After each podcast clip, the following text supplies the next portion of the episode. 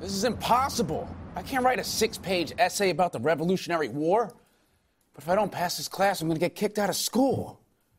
I wish history weren't so boring. Boring. Yo, wake up, homie. What? Little Percocet? How are you talking, man? You're a poster. Yeah, cause you dreaming, bruh. But you also tripping saying no one cares about history. Yo, you know my song Atomic Ass? The part that's like, baby, put that ass on me, drop it like I'm Nagasaki. That's a historical reference, bruh. Whoa. My favorite rapper, like, cares about history. So do your favorite superheroes. What? Black Puma and Jaguar, you, you care about history too? Oh, yes. History is very important. As I say in our blockbuster movie, to know the past is to see the future. Are you guys saying that, like, history actually matters? Yeah. Oh, Chrissy Knox. You're one of uh, Maxim Magazine's 50 hottest girls from rural areas. Uh, you, uh, you like history as well? Yeah. And so does WME superstar Mad Dog Dugan. My whole storyline for WrestleFest 17 came straight from the Iliad. Wow, so history, like, influences wrestling. Mm-hmm. And music. And movies. And my long, fat garden hose that I'm drinking from like a dumb, silly doggy. Hey, Chrissy, please, less about your horse and more about history. This boy must pass his class.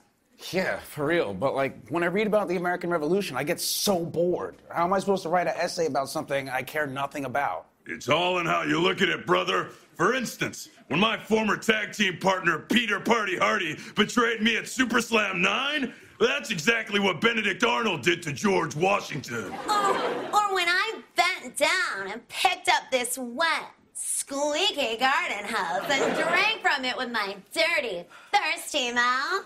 That's math. Yo, it's not math, it's history. Right. And history is just yesterday's tomorrow. Isn't, isn't that just today? Oh, hell yeah. Chrissy, no more of this. Brother, let me go over there and slap this foolish girl. No, no, no, sister. That is not the way of the Puma. Chrissy, do not lead his mind down the porno path. Do you have anything to add that could help this boy pass his class? Look at my dumb little volleyball end. Yeah, I like it. Uh. Yo, knock that noise off, yo. Young man, just take that poster down. You will never learn with her around. Yeah, you're right. Sorry, Chrissy, but I need to focus on this paper.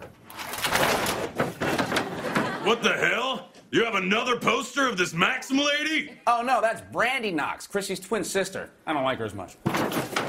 Anyway, uh, we got to talk about this essay. Like, what am I going to write about?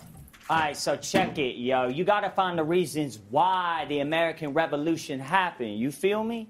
Yo, you heard my song, Bitch Nah, featuring DJ Fat Ass, right? it's like the colonists with Britain, bruh.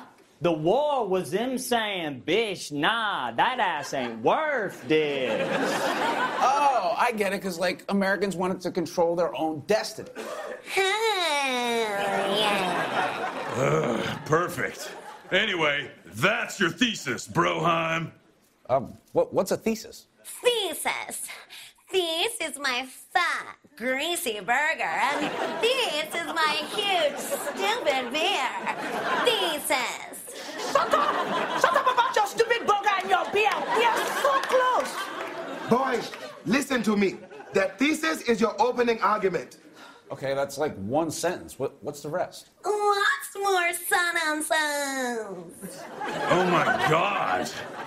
The rest of the essay is proving your thesis. That's the body. Yeah, my body's gonna feel nasty after I scarf this fat, mushy, stinky burger and wash it down with this frosty, dumbass beer.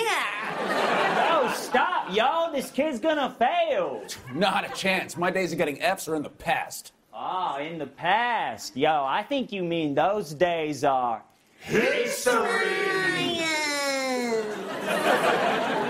Well, Thanks, everyone. Now I'm going to wake up and write an A plus history paper.